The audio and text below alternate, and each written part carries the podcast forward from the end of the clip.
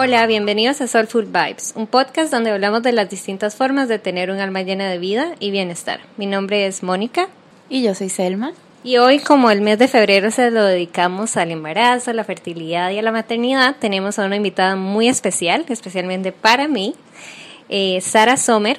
Eh, Sara es una dula de parto educadora perinatal, instructora certificada de Vini Yoga y Yoga prenatal con Gurmak Kalsa.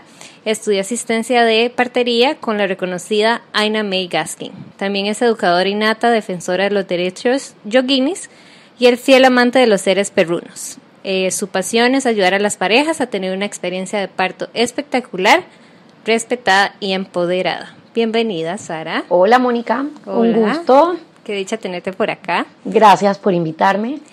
Sara, ¿cuál es el tema que tú nos quieres compartir el día de hoy? Bueno, vamos a hablar de, algo que, está muy cerquita de mi corazón y de mi alma.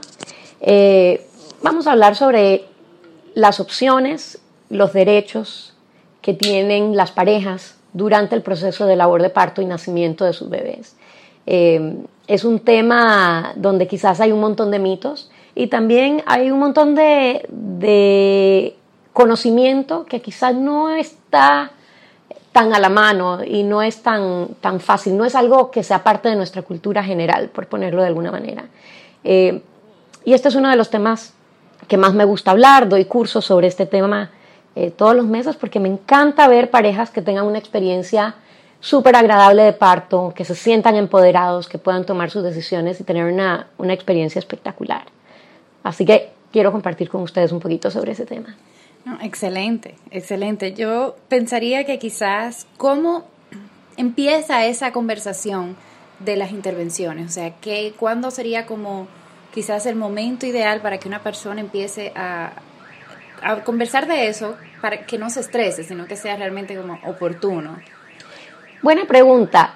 En verdad para cada persona hay un momento distinto. Hay personas que somos más curiosos eh, por naturaleza.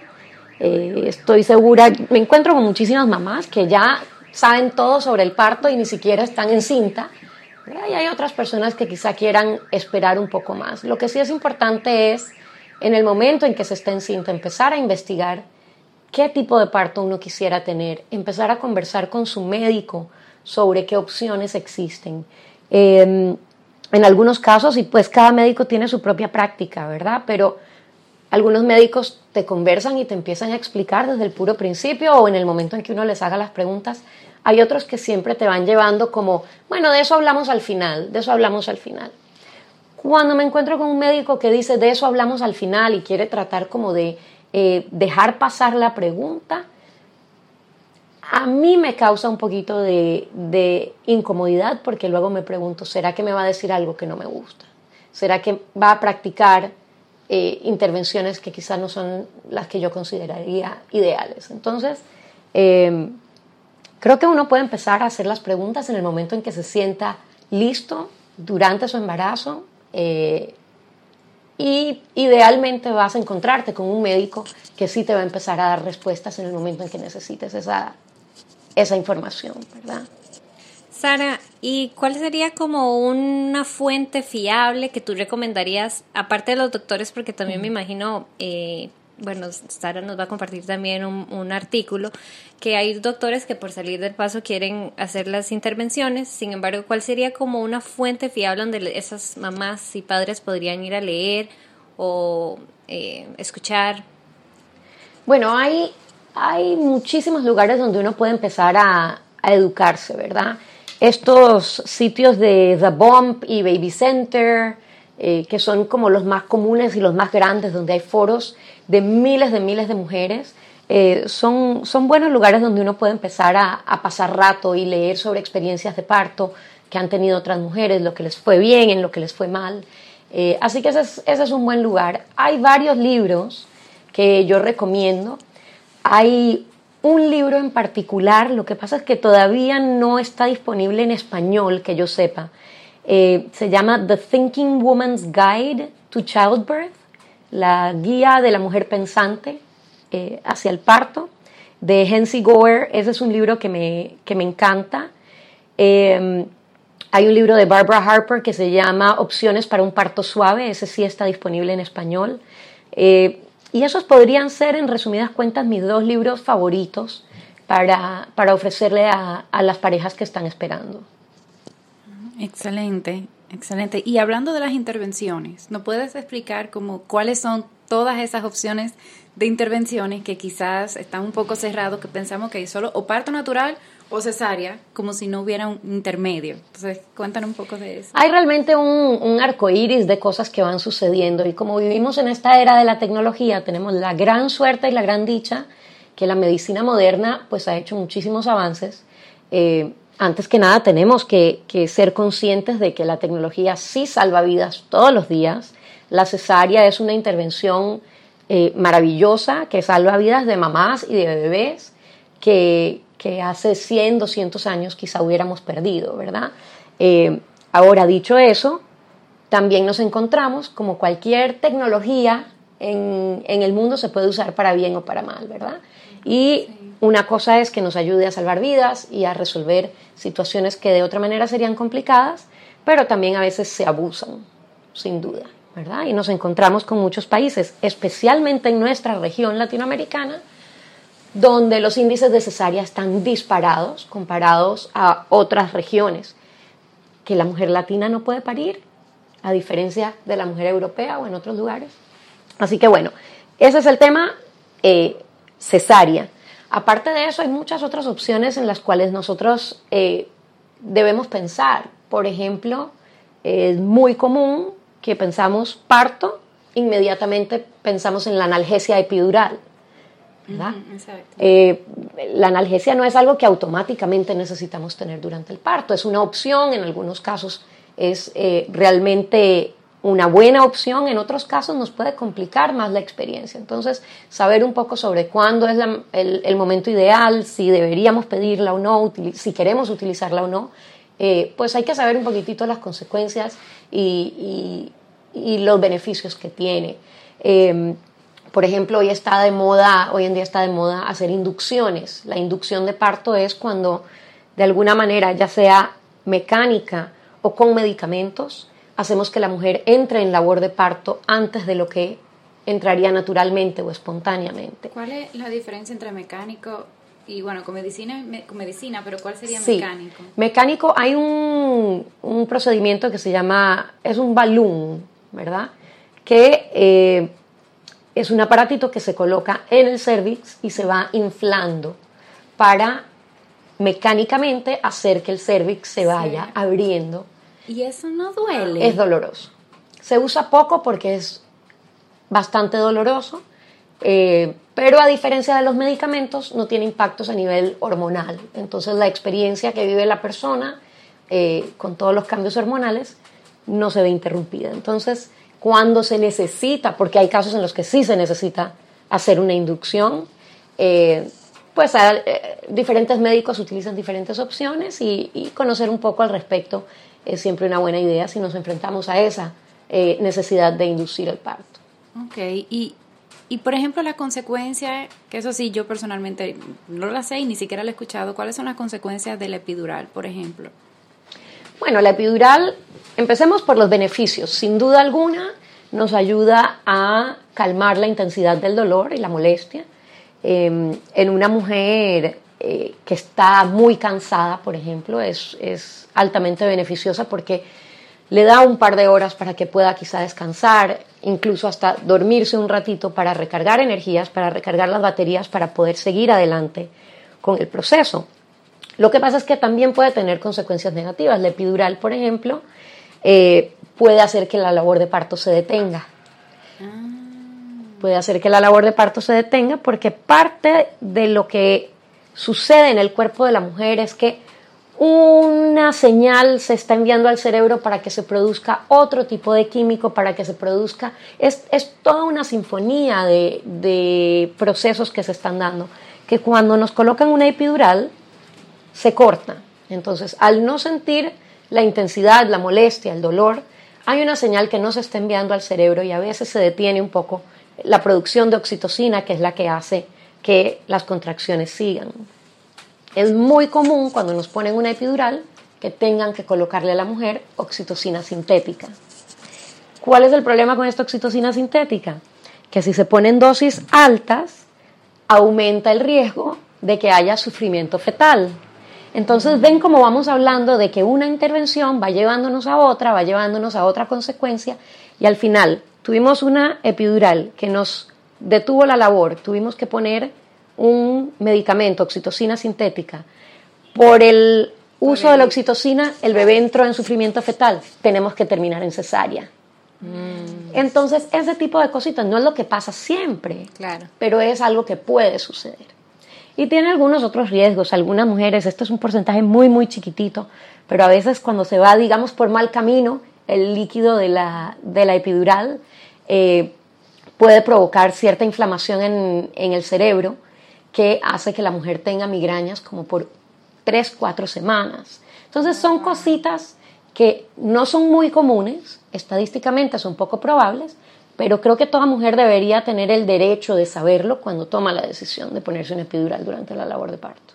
Porque aunque sea una en mil, pues si la experiencia es la tuya, es el 100% de tu experiencia. Claro, y me imagino que en esos momentos las mujeres no están ni pensando, o sea, no, como un momento donde la conciencia ya no está ahí, solo el dolor vive para tomar una decisión consciente y al final le tocará tal vez al esposo o al doctor tomar la decisión. Absolutamente, y por eso es tan importante que empecemos a pensar, ¿verdad? A informarnos y a tomar decisiones, digamos, eh, previo al, al proceso. Entonces, eh, una de las cosas que yo recomiendo es que las mujeres hagan un plan de parto.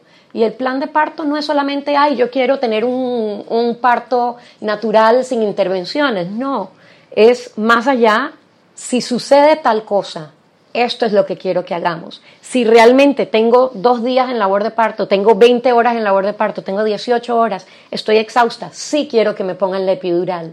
Si sucede esto, quiero que lo hagamos de esta manera. Si tengo que hacerme una cesárea, estas son las cosas que yo preferiría. Mm. Entonces, eh, definitivamente son, es como, como un plan previo que podemos tomar, que, donde podemos tomar decisiones cuando todavía estamos conscientes y no estamos viviendo esa experiencia intensa. Claro. Sara, y acá en Panamá, si tú sabes de, de porcentajes, ¿cómo más o menos manejan ese tipo de, de temas los doctores acá? De intervenciones, como que hay un, un, porcentaje bien alto, de verdad que... Hay un porcentaje bastante alto de intervenciones en general. Eh, Panamá no tiene una ley donde los hospitales y los médicos tengan que publicar sus estadísticas. Entonces estamos un poquito a ciegas. Eh, las estadísticas que yo he logrado conseguir son del Banco Mundial y solamente tengo estadísticas sobre cesáreas. No sé cuánto se induce, no sé qué tan común es, por esto que te digo que no, que no hay una ley que, que nos haga, eh, que nos dé el derecho de investigar, ¿verdad? Eh, a nivel de cesáreas, según este reporte del Banco Mundial, estamos aproximadamente en un 40 y, creo que el número era 42.6% de cesáreas a nivel nacional. Eh, no, mentira, estoy mintiendo, son 27.7% de cesáreas a nivel nacional. El, el, número este, 42%, es en la zona de Panamá y Panamá Oeste. Bien, entonces si vemos en la zona urbana, eh, estamos llegando a casi la mitad de los partos se están dando por cesárea. Eh, a nivel nacional es casi un 30%. La Organización Mundial de la Salud recomienda que debe ser alrededor de 15%, así que sí estamos en un nivel alto. Y se sospecha, y de nuevo no tengo evidencia, pero se sospecha que los hospitales privados en la ciudad están muy cerquita de 70-80% de cesáreas. Wow, yo me atrevería a decir igual, sin tener estadísticas concretas, que en Dominicana también el porcentaje de cesárea es bastante, bastante alto. Y, y muchas veces, o sea, no es, esto no es para todos los médicos, pero muchos médicos prefieren simplemente decir, ah, bueno, el miércoles a las 8 de la mañana vamos a hacer la cesárea y, y después puede entonces continuar con el resto de su día en lugar de dedicarle el tiempo necesario a la labor de parto. O sea, ni siquiera lo hacen por razones médicas, sino por razones prácticas. Prácticas. Sin duda alguna. Dominicana tiene una, una tasa altísima de cesáreas. Los países de la región con mayor índice de cesáreas son Brasil y México Pero en general, como, como te mencioné hace un rato, Latinoamérica como región sin duda tiene los números más alarmantes. Y mucho es lo que tú dices. Ahora, practicalidad de los médicos y a veces también practicalidad de las pacientes. Me he encontrado innumerables casos de mujeres que dicen, ay no, yo no me voy a quedar esperando a que mi cuerpo eh, decida tomar acción, yo voy a programar la cesárea de mi hijo tal día a tal hora, así que yo sé cuál es su signo zodiacal, yo sé a qué hora, ya se sabe todas estas cosas. Entonces a veces tenemos un poquito eh, esa cultura eh, de que quizá queremos que hagan las cosas por nosotros. Eh, pero en el caso de los médicos también. Ahora, yo honestamente respeto muchísimo a un médico que diga, yo no hago partos, yo solo hago cesáreas y las programo los miércoles. Pero que se lo diga claramente a su paciente y que la paciente pueda tomar una decisión de si se queda con él o si prueba a otro médico que sí le vaya a dar la opción del parto, ¿verdad? El problema es cuando nos encontramos con médicos que tienen esa práctica pero no lo dicen abiertamente, no son honestos y nos van como encaminando, encasillando hasta que ya llegamos a un momento en el que, no tenemos muchas opciones. Exacto, wow. Y, y ahora hablando un poco ya de la cesárea en sí, ¿cuáles son como esas consecuencias? Porque Claro, o sea, la naturaleza es perfecta, como dicen, o sea que me imagino que debe haber algún tipo de consecuencia cuando uno se hace una cesárea, especialmente cuando no es necesaria, sino como por elección, ya sea de la paciente o del médico. ¿Cuáles son como algunas de esas consecuencias, tanto para la mamá como para el bebé? Claro, hablamos hace un rato de que estamos en una era donde la tecnología y la medicina han avanzado un montón y cada vez las cesáreas pues tienen menos riesgos y se hacen eh, eh, de manera más humanizada y a las mujeres les va bien porque hay medicamentos para, para manejar el dolor y demás. Pero al final de cuentas, Elma, es una cirugía mayor abdominal. Son muchísimas capas de piel que se cortan, se corta el útero. Bien, entonces empecemos por el hecho de que tenemos los riesgos de una cirugía mayor abdominal de cualquier otro tipo, ¿no? Eh, riesgos de anestesia, riesgos de infección, riesgos de tener coágulos, ¿verdad? Todos esos elementos pues aumentan los riesgos incluso de perder la vida. De nuevo, sucede poco, porque hemos avanzado mucho en la tecnología, pero son riesgos reales del proceso. Y luego hay otras cosas que se suman, ¿verdad? Una mujer que tenga una cesárea tras otra cesárea, tras otra cesárea, o sea, especialmente mujeres que quieren tener una familia grande, los peligros aumentan con cada cesárea consecutiva. Aumentan riesgos de que haya ruptura uterina, porque ya rasgamos el útero, ya no está intacto, ¿verdad? Ya en el momento en que hay una cesárea, pues hay más riesgos de que haya una ruptura en un futuro parto, pero incluso en un futuro embarazo. No solamente durante el parto se puede eh, romper el útero.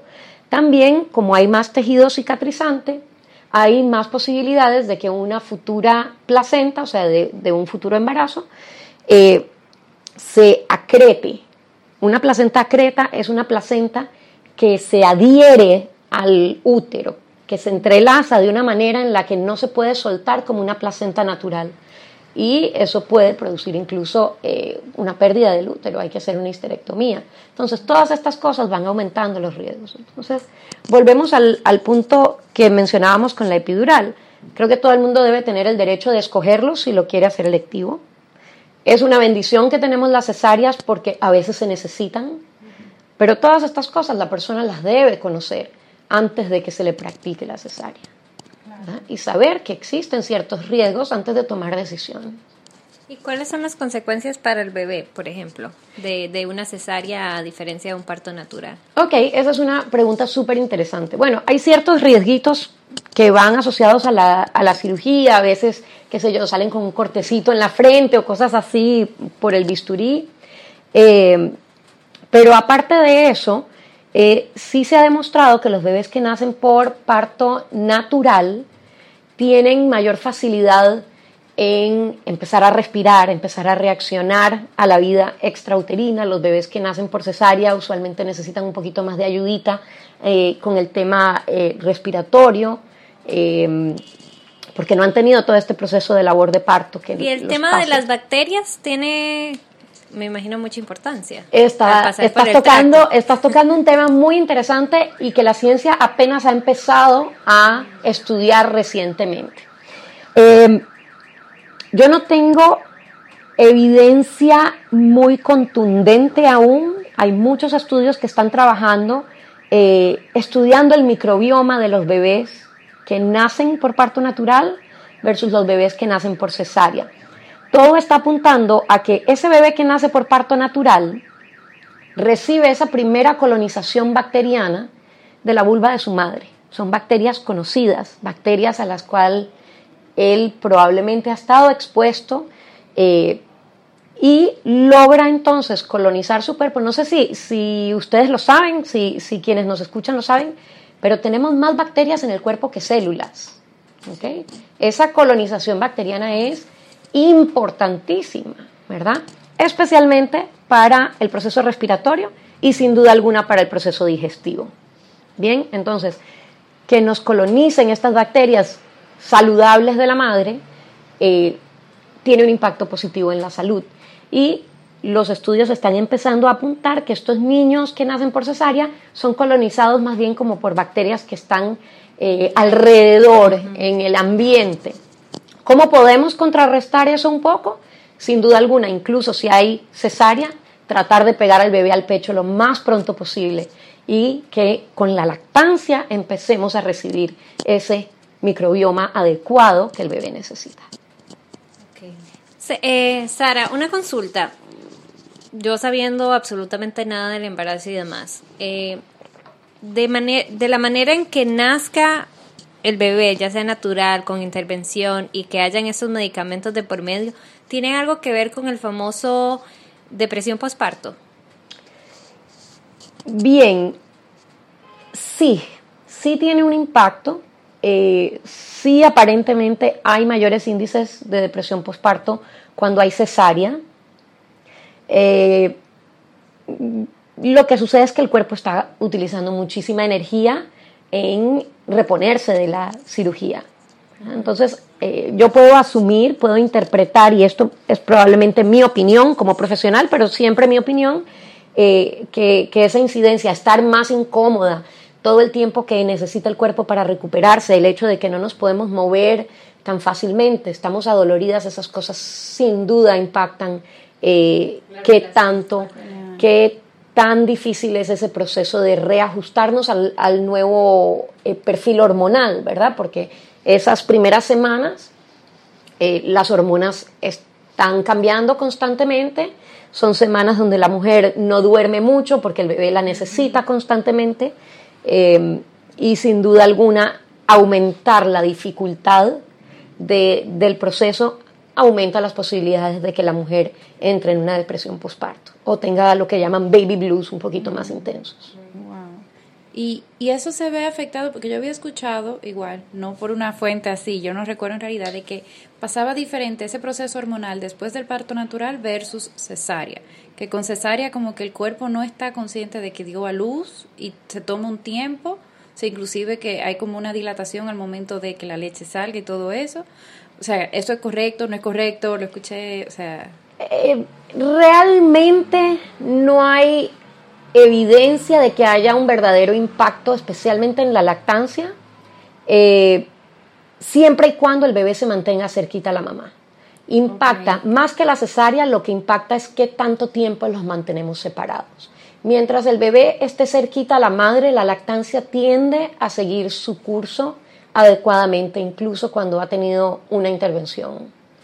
Eh, así que, mira, a nivel de experiencia, muchas mujeres que han tenido una cesárea sí te pueden decir, bueno, me costó más la lactancia y demás. Yo puedo asumir, y de nuevo, esto es, esto es interpretación personal, eh, que se vio más impactada esa lactancia y esa recuperación con el hecho de que tienen que recuperarse de una cirugía mayor abdominal y de que cuando tenemos una cesárea tendemos a estar más lejos del bebé.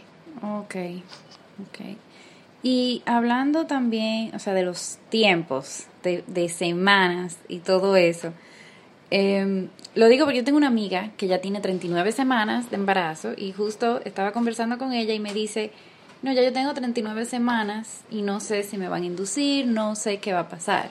O sea, vamos a hablar, porque dicen que las 40 semanas es la fecha perfecta, pero realmente eso existe, o sea, está la fecha perfecta. Es muy interesante. El, esa fecha probable de parto son 40 semanas desde la última menstruación. A veces es un poquito más específica si tenemos eh, la fecha de ovulación, incluso mujeres que han tenido eh, trabajos de fertilidad, pues quizás sepan cuándo se implantó el embrión y demás. O sea que, que, esas fechas pueden ser un poquito más acertadas que solo 40 semanas después de eh, la menstruación. Eso dicho, 40 semanas es un promedio. Es un promedio, no es una fecha límite. Nos pasa que muy a menudo, si no tenemos conocimiento de este tema, pensamos, bueno, me dijeron primero de abril, mi bebé tiene que nacer máximo primero de abril, ¿verdad? Y esa no es la realidad. Es muy, muy común dar a luz una o dos semanas antes de esa fecha probable de parto y es igual de común pasarse una semana, quizás dos. Ya estadísticamente sí se ve que hay un aumento en eh, los riesgos, tanto para mamá como para bebé, cuando cruzamos las 42 semanas de embarazo. Pero es súper, súper común que una mujer se cruce unos días después de su semana 40. Entonces esa fecha probable de parto es quizá mejor tomarla como una sugerencia a mí me gusta decirle a mis clientes, bueno, si tu fecha es primero de abril, entonces date una idea de que vas a dar a luz a principios de abril. Si el bebé nace el 8 de abril, también está perfecto, ¿verdad? Entonces, a principios de abril, darnos como, como un espacio, menos del 5% de los bebés nacen en su fecha probable. Sara, y en tu experiencia, porque Sara, acá en Kamala Yoga, ella da un curso de Hablemos de Nacimiento y es para parejas. ¿Qué tanto? Porque también lo hablamos con Rosángel y, y me parece muy interesante que hay mucha presión en todo este tema del embarazo y obviamente mucha responsabilidad está en la mujer, pero ¿y el padre? Como que me gustaría saber esa interacción tuya con los papás en el curso que tú das, si realmente ellos hacen preguntas, si están como eh, curiosos con el tema o la verdad es como, eh, lo que ella quiera. Súper curiosos y, me encanta, creo que ya eh, los hombres de nuestra generación eh, ya han, han vivido una experiencia donde, donde saben que estas cosas son de dos, ¿verdad? Nos encontramos eh, hombres muchísimo más involucrados en, en todo el proceso. Ahora, antes de seguirte contestando específicamente, te voy a contar una historia. Resulta que, eh, bueno, en la época de que nacieron nuestros papás, por ejemplo, los hombres estaban cero involucrados. Todos hemos visto las películas de los 50, el hombre si acaso se estaba tomando un whisky, fumando un habano, ¿verdad? En la sala de espera. En los 60, eh, el movimiento hippie que nos dio tantas buenas opciones y cambió tantas buenas cosas para nosotros, eh, resulta que llegó un momento en el, que las parejas empezaron a molestarse del hecho de que los hombres no podían participar en este proceso. Si, es mi hijo también, ¿por qué yo no puedo ser partícipe? Y empezaron a aparecer hippies en los hospitales esposados. Wow. Ah, entonces la señora llegaba esposada con su marido y bueno, señores, o me lo dejan pasar o doy a luz aquí en el lobby, ¿qué prefieren? Y así fue como empezó el movimiento de involucrar a los hombres en San Francisco, en California, donde se dieron todos este montón de cambios en los 60 eh, y los hospitales empezaron a tomar medidas y empezar a darle paso a los hombres. Hoy en día, por supuesto, todos los hospitales privados, por lo menos en Panamá, dan acceso a que los caballeros eh, puedan estar presentes. Lastimosamente el Seguro Social todavía no lo hace y eso es algo que políticamente tenemos que cambiar, porque los hombres deben estar presentes, o por lo menos deben tener el derecho de estar presentes, y las mujeres deben tener el derecho de que les acompañen. Pero entonces, volviendo a mis alumnos, preguntan montones, están súper curiosos, y lo más chévere es que muchas veces quieren participar y no saben cómo. Entonces, en el momento en que se abre la conversación y tú les das una idea de cómo pueden apoyar, de qué tan importante es su actitud, su presencia, su compañía, sus palabras durante todo este proceso, empiezan a sentirse súper empoderados y sabiendo que son parte súper importante del proceso. Claro, y, y nos puedes dar quizás algunos ejemplos, porque yo, yo creo que los hombres en general, muy generalizando, son un poco más racionales más que emocionales. Entonces, ¿cómo, ¿cómo asumen esa responsabilidad de que muchas veces simplemente, o apoyo moral o cosas así, si no puedes contar alguno de, de esas responsabilidades y, y cómo es como el mejor approach hacia las embarazadas que nos están escuchando que puedan conversar con sus con los padres de sus hijos. Tienes, tienes toda la razón y a los hombres les gusta tener cosas que hacer específicamente, ¿verdad? Entonces, por un lado, hay muchas cosas prácticas que ellos pueden hacer durante esta labor de parto, eh, desde tener, pues, digamos, la comunicación con los médicos, con las enfermeras, hasta cositas que parecen absurdas, pero hacen una gran diferencia para la mujer.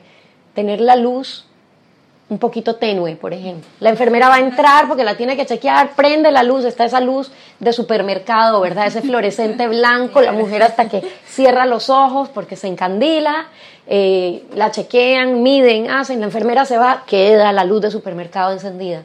Bueno, el hombre se encarga de mantener el ambiente agradable, vuelve a apagar la luz, puede ser DJ, él pone la música, eh, siempre se asegura que ella tenga un vasito de agua, un té si tiene hambre, esas cosas prácticas. Por otro lado, masajes, eh, darles un poquito de acupresión en las caderas. Y en muchos casos lo único que ellas necesitan es que le agarren la mano, que él le mire a los ojos y le diga, estoy muy orgulloso de ti, lo estás haciendo increíble, eres una guerrera. Y eso hace tanta diferencia yo me doy cuenta constantemente y se me paran los pelos cuando lo hablo porque de verdad lo, lo he visto. En el momento en que una mujer, la labor de parto es difícil, es difícil para todas, es un reto grande, en muchos casos es muy dolorosa. Pero lo que la hace realmente difícil es el miedo, sentirse que quizá estoy sola en esto, que quizá en el momento en que la mujer siente que tiene un equipo, una pareja, una mamá, alguien que está realmente ahí presente para ella, ella solo se tiene que concentrar en manejar lo que siente de dolor, en moverse, en cambiar de posición, pero el miedo se va. Entonces esa presencia física de su pareja hace toda la diferencia.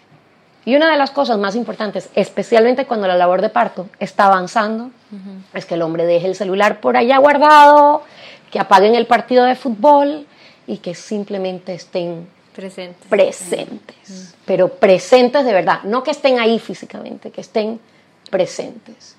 Hace total diferencia en, la experiencia. Y en, en, tus clientes, Sara, ¿has escuchado como de, de, bueno, se han educado, saben los temas de intervención, en el momento que está pasando todo eso, la mamá no puede ni tomar ni media decisión partida en la mitad, que al ellos estar eh, tener ese conocimiento, me imagino que les, les sirve a la mamá pasarle, transmitirle esa información al doctor y tomar ellos la decisión como padres, no solo la mamá por el dolor que sienta o... Definitivamente, y esta es la maravilla del plan de parto, ¿verdad? Que ojalá lo hayan hecho en pareja, que él, que ambos estén conscientes de cuáles son sus preferencias ante cualquier situación y que él pueda ser el vocero de eh, de, la mujer mientras está durante el proceso, ¿verdad? Y ser su abogado y ser su defensor y tomar las decisiones que él, que él sabe que ella quisiera tomar. Y tengo un caso que a mí me hizo muchísima gracia de una pareja eh, donde ella estaba segura que quería tener un parto completamente natural, ella no se quería poner epidural. Ese fue el acuerdo desde el principio pero por supuesto, donde empieza la intensidad de la labor de parto, ella empieza a dudarlo. Y dice, yo creo que me quiero poner una epidural, yo creo que mejor me llaman al anestesiólogo. Y él, me acuerdo, súper atinado, se volteó y le dijo, ¿sabes qué? Estoy segura que vas a estar súper molesta contigo misma si te pones la epidural. Ella lo miró quizás con ojos de te voy a matar y después lo vio con ojos de creo que tienes razón y dijo es cierto, yo puedo. Y siguió adelante y tuvo su parto sin, su epidural. Fue una pequeña conversación donde él pudo ser, digamos, la, la voz de la razón que él sabía que ella misma hubiera querido escuchar. No fue que se lo impuso, ¿verdad? Pero es, conozco tanto a mi pareja, sé cómo ella eh, es, lo que sentiría y lo que preferiría, se lo voy a recordar en este momento que quizá tenga su, su mente en otro lugar. Wow. Sea, qué, qué, qué importante saber eso, porque yo estaba pensando de que a los hombres se le pone tanta presión y se les juzga cuando dice que ayudan, cuando realmente es parte de su responsabilidad, pero igual no siempre se le explica exactamente qué es lo que tiene que hacer. Y no lo hacen no porque no quieren, sino porque no saben. Correcto. Y ahora hablando un poco de qué pasa después de esa labor de parto, ya sea natural, cesárea, o sea, cómo son los diferentes procesos, claro, cada mujer es diferente, pero hablando en promedio, ¿cómo sería ese proceso de recuperación? O sea, por ejemplo, natural, natural 100% o natural con epidural o inducido o cesárea, o sea, ¿cuál es la diferencia en recuperación? Eh, bueno, interesante. Vamos a hablar, vamos a hablar de la, primero de los partos que sí son vaginales, ¿verdad? Eh, y me preguntaste la diferencia entre un parto inducido, en un parto con epidural, un parto completamente natural. Eh, sin duda alguna, cuando tenemos un parto completamente natural, donde no hubo intervenciones de ningún tipo, la recuperación tiende a ser muchísimo más rápida. Eh, la mujer 15, 20 minutos después de haber dado a luz ya se puede parar con mucho cuidado, por supuesto, que se puede marear un poquito y demás, pero ya se puede parar, caminar, ducharse, todo este tipo de cosas. Es, es bastante rápido. Eh, y las vemos sin duda alguna unas horas después del, del nacimiento, como si nada hubiera pasado. Quizá un poquito de hielo en sus partes porque hay un poco de inflamación, pero aparte de eso, ellas se sienten súper bien. Cuando hay una epidural, definitivamente esas primeras horas hay un poquito más de cuidado mientras se quita la epidural, mientras ella, eh, la epidural se desvanece y realmente se puede levantar y seguir andando. Pero ya después de ese ratito que pase el efecto de la analgesia, ya ella también se recupera igual que, la mujer que tuvo el parto 100% natural y ya en la noche, en la tarde, después del, unas horas después del parto la vemos caminando tranquila, eh, moviéndose sin ningún problema. La inducción, pues también depende un poco de qué tantas intervenciones se llevaron a cabo eh, después de que se indujo, porque cuando hay una inducción tiende a haber más intervenciones, ya sea esto que habíamos hablado, probablemente le ponen una epidural porque la inducción es mucho más dolorosa que el proceso natural, entonces es más probable que nos pongan una epidural porque duele muchísimo más inducirse. Ese es un punto que no todas las mujeres saben. No, eso yo, creo, eso no lo dicen, eso se lo guardan. Exactamente, la inducción es mucho más dura, la experiencia de una inducción es mucho más dura porque tienes un químico constantemente eh, enviando señales de que tiene que haber contracciones, tiene que haber contracciones hay menos tiempo de, relajación entre una contracción y otra y son, son muchísimo más intensas las inducciones que, los partos espontáneos. Bien, y conllevan a otras intervenciones, como entonces estamos adoloridas, nos ponemos la epidural rapidito. Como no esperamos suficiente tiempo, nos pusimos la epidural muy rápido, puede pasar esto que hablamos hace un rato, eh, se detiene la labor, hay que poner oxitocina sintética, sufrimiento fetal, todo este montón de cosas, una bola de nieve, eh, una avalancha de intervenciones. Entonces, eh, depende un poco de eso, eh, si ella va a tener una recuperación rápida o no. Ya con la cesárea, si estamos hablando de algo muchísimo más delicado, usualmente a la mujer se le deja un poco la analgesia por lo menos uno o dos días mientras está todavía en recuperación para que no tenga muchísimo dolor, pero eh, ya es la enfermera ayudándote a pararte, tomar unos pasos para que la circulación en el cuerpo siga andando, pero luego nos volvemos a sentar, eh, todo es más doloroso, no me puedo bañar sola, todo este tipo de cosas que suceden pues naturalmente porque tuvieron una cirugía. Y es más incómodo y ya todo el proceso ya después de cuidado del bebé se va complicando. Por supuesto. Y yo sí tengo una pregunta, que yo no nunca lo había escuchado, hasta lo escuché por primera vez con esta, hay una comediante que está en Netflix, ah. eh, Baby Cobra. Ah. Ella habló de los pañales. Ella habló de los pañales. excelente stand-up. ¿Cuáles son esos pañales? Porque igual yo tengo como cuatro amigas que ya han dado a luz y yo creo que solo una me habló de los famosos pañales. O sea, ¿qué pasa? ¿Por qué? Mira, interesante. eh, te confieso que no sé demasiado de pañales, eh, pero los pañales comunes del día a día sabemos que son súper contaminantes. Entonces, más y más las mujeres están optando por volver al pañal de tela, volver a pañales.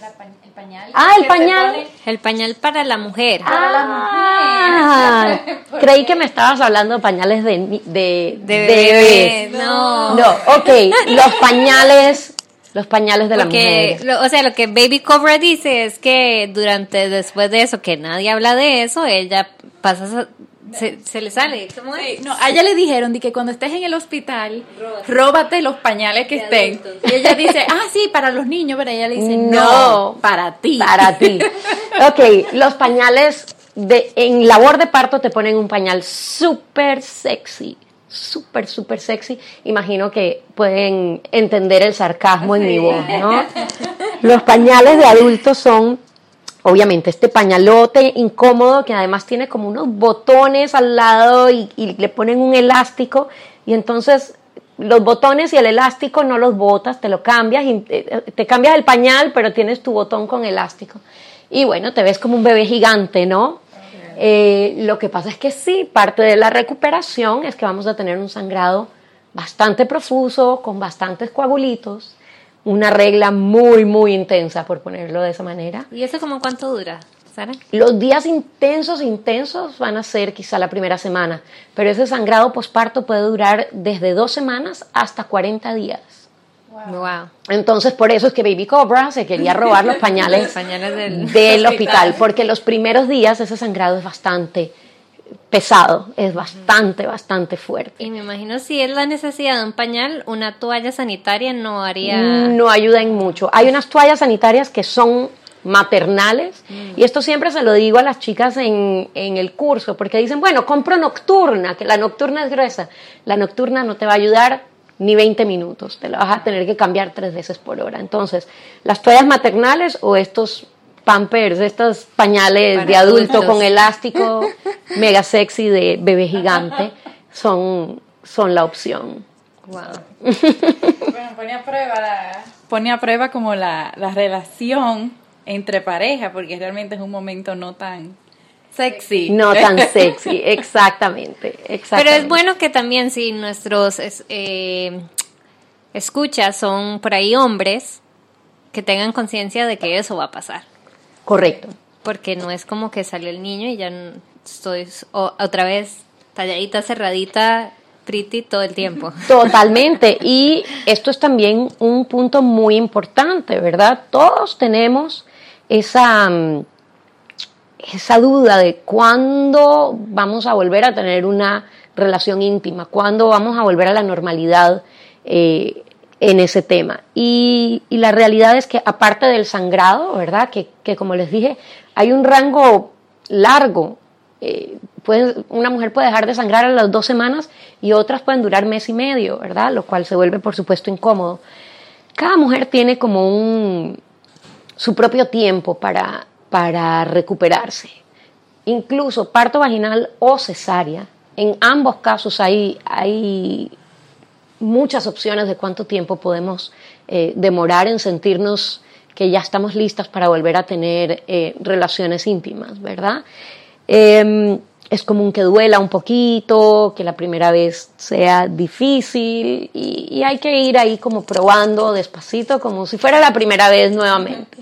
Eh, lo que sí es muy importante para mí, y siempre lo digo en mi curso, es eliminar ese mito de que si vamos a tener un parto eh, natural, eh, todo eso se distiende y nunca va a volver a la normalidad. Eso no es cierto. Eh, Si no, si no pudiera volver a la normalidad, no sería rico volver a tener relaciones de nuevo Sí, y las y no habrían tendrían bebés y bebés. Exactamente. No volveríamos a, a- a jugar por ahí. Así que eso es un mito, es súper falso. Eh, de hecho, me parece hasta un poco misógeno la gente que lo repite, ¿verdad? Eh, sí es cierto que cada persona tiene su tiempo de recuperación, pero en la mayoría de los casos vuelve prácticamente a la normalidad.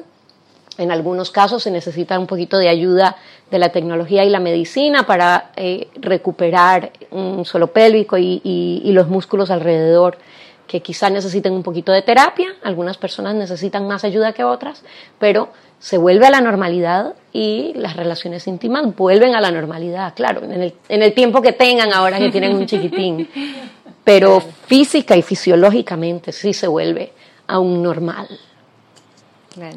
Bueno, Sara, muchísimas gracias por toda la información. Definitivamente ha sido súper fructuosa esta conversación. No sé qué piensas, Elma. Sí, no, ha sido realmente muy, eh, como eye-opening y, y, yo creo que mucha información que igual no se dice. O sea, Mónica y yo no, no estamos embarazadas, no, nunca hemos tenido hijos y hay muchas cosas que realmente nadie nunca le dice a nadie. Y ni siquiera mis amigas embarazadas, mis amigas que han tenido hijos tampoco como que lo han comentado. Entonces no sé si de repente es algo que cada una cree que le pasa solamente a ellas y por eso no lo quieren conversar o que simplemente, no sé, se ha convertido normal de que no se dicen las cosas. Hay un hueco enorme en la cultura general. Y yo recuerdo cuando yo empecé, yo empecé a aprender de este tema cuando me, me certifiqué como instructora de yoga prenatal. Yo en mi vida había escuchado la palabra dula, no sabía absolutamente nada, como todo el mundo, o es parto o es cesárea, me pongo epidural, listo. Y cuando empecé a oír de estas eh, intervenciones, opciones y todo esto, que, que yo nunca había escuchado antes, ahí fue donde dije, yo necesito educarme y necesito compartir esa información. Y ahí fue donde decidí convertirme en educadora perinatal. Y de ahí nació todo el proceso de ser dula. Pero fue porque me di cuenta que había una necesidad de la sociedad de conocer esta información, así como yo no tenía acceso a esa información, mucha otra gente la iba a necesitar. Así que... Y yo a veces siento como que también mm, nueve meses, digamos, es tan poquito tiempo para tanta información que ya, aunque yo no estoy ni cerca de ahí, voy a ponerme a leer porque es bastante la información y son tantas las opciones que para una mamá embarazada con tantas hormonas también puede ser overwhelming. Sin duda alguna, puede ser súper abrumador también. Y nos encontramos con gente que de vez en cuando dicen, ¿saben qué? Yo no quiero saber porque me abruma. Sí. Entonces, lograr que esta información se vuelva algo de cultura general, que lo sepamos cuando tenemos 15 años en la escuela, 20 años, o sea, que sean cosas que conocemos en nuestro día a día y no, no se conviertan en algo abrumador en ese momento, como, como lo mencionas, Mónica, que tengo que aprender en estos nueve meses, ¿verdad? Que ya además me tengo que, que aprender todo lo que está pasando con el bebé, todo lo que va a pasar como mamá.